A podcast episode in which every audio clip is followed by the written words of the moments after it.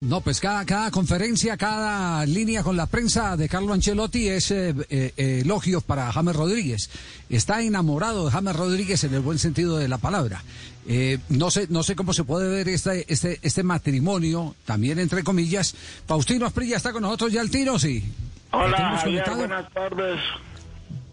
A ver, ¿le sorprende lo que pasa con Ancelotti y James Rodríguez? No, no, para nada. Yo creo que el, eh, Ancelotti es un enamorado del fútbol de James, lo conoce muy bien eh, y lo tiene por encima hoy en día de cualquier jugador. Creo que es bonito para un futbolista que el entrenador lo tenga en ese concepto y bueno, ahora falta es que sigan en ese rendimiento ambos porque eso es lo lindo puedan seguir rindiendo en este nuevo equipo. Sí. ¿Usted recuerda algún técnico que se haya enamorado bastante de usted o no? no? Polillo. Sí, pero...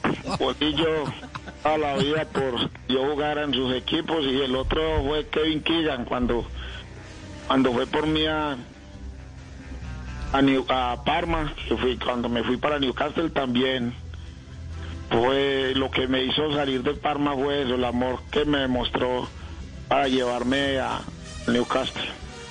Pero vea, usted, usted tiene con los dos su, anécdota, con Kevin Keegan que lo quería sacar y, le hizo dos goles en un periodo complementario.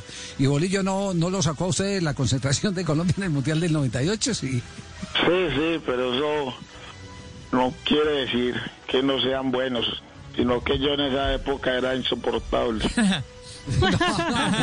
qué buena confesión. Para que se den cuenta que del amor al desengaño no hay nada. Es un pasito nomás del amor al, al desengaño. Bueno, pero también es, eh, oportuno reconocerlo y nos alegra eh, que Faustino ya con el paso de los años pues tenga este tipo de reflexión.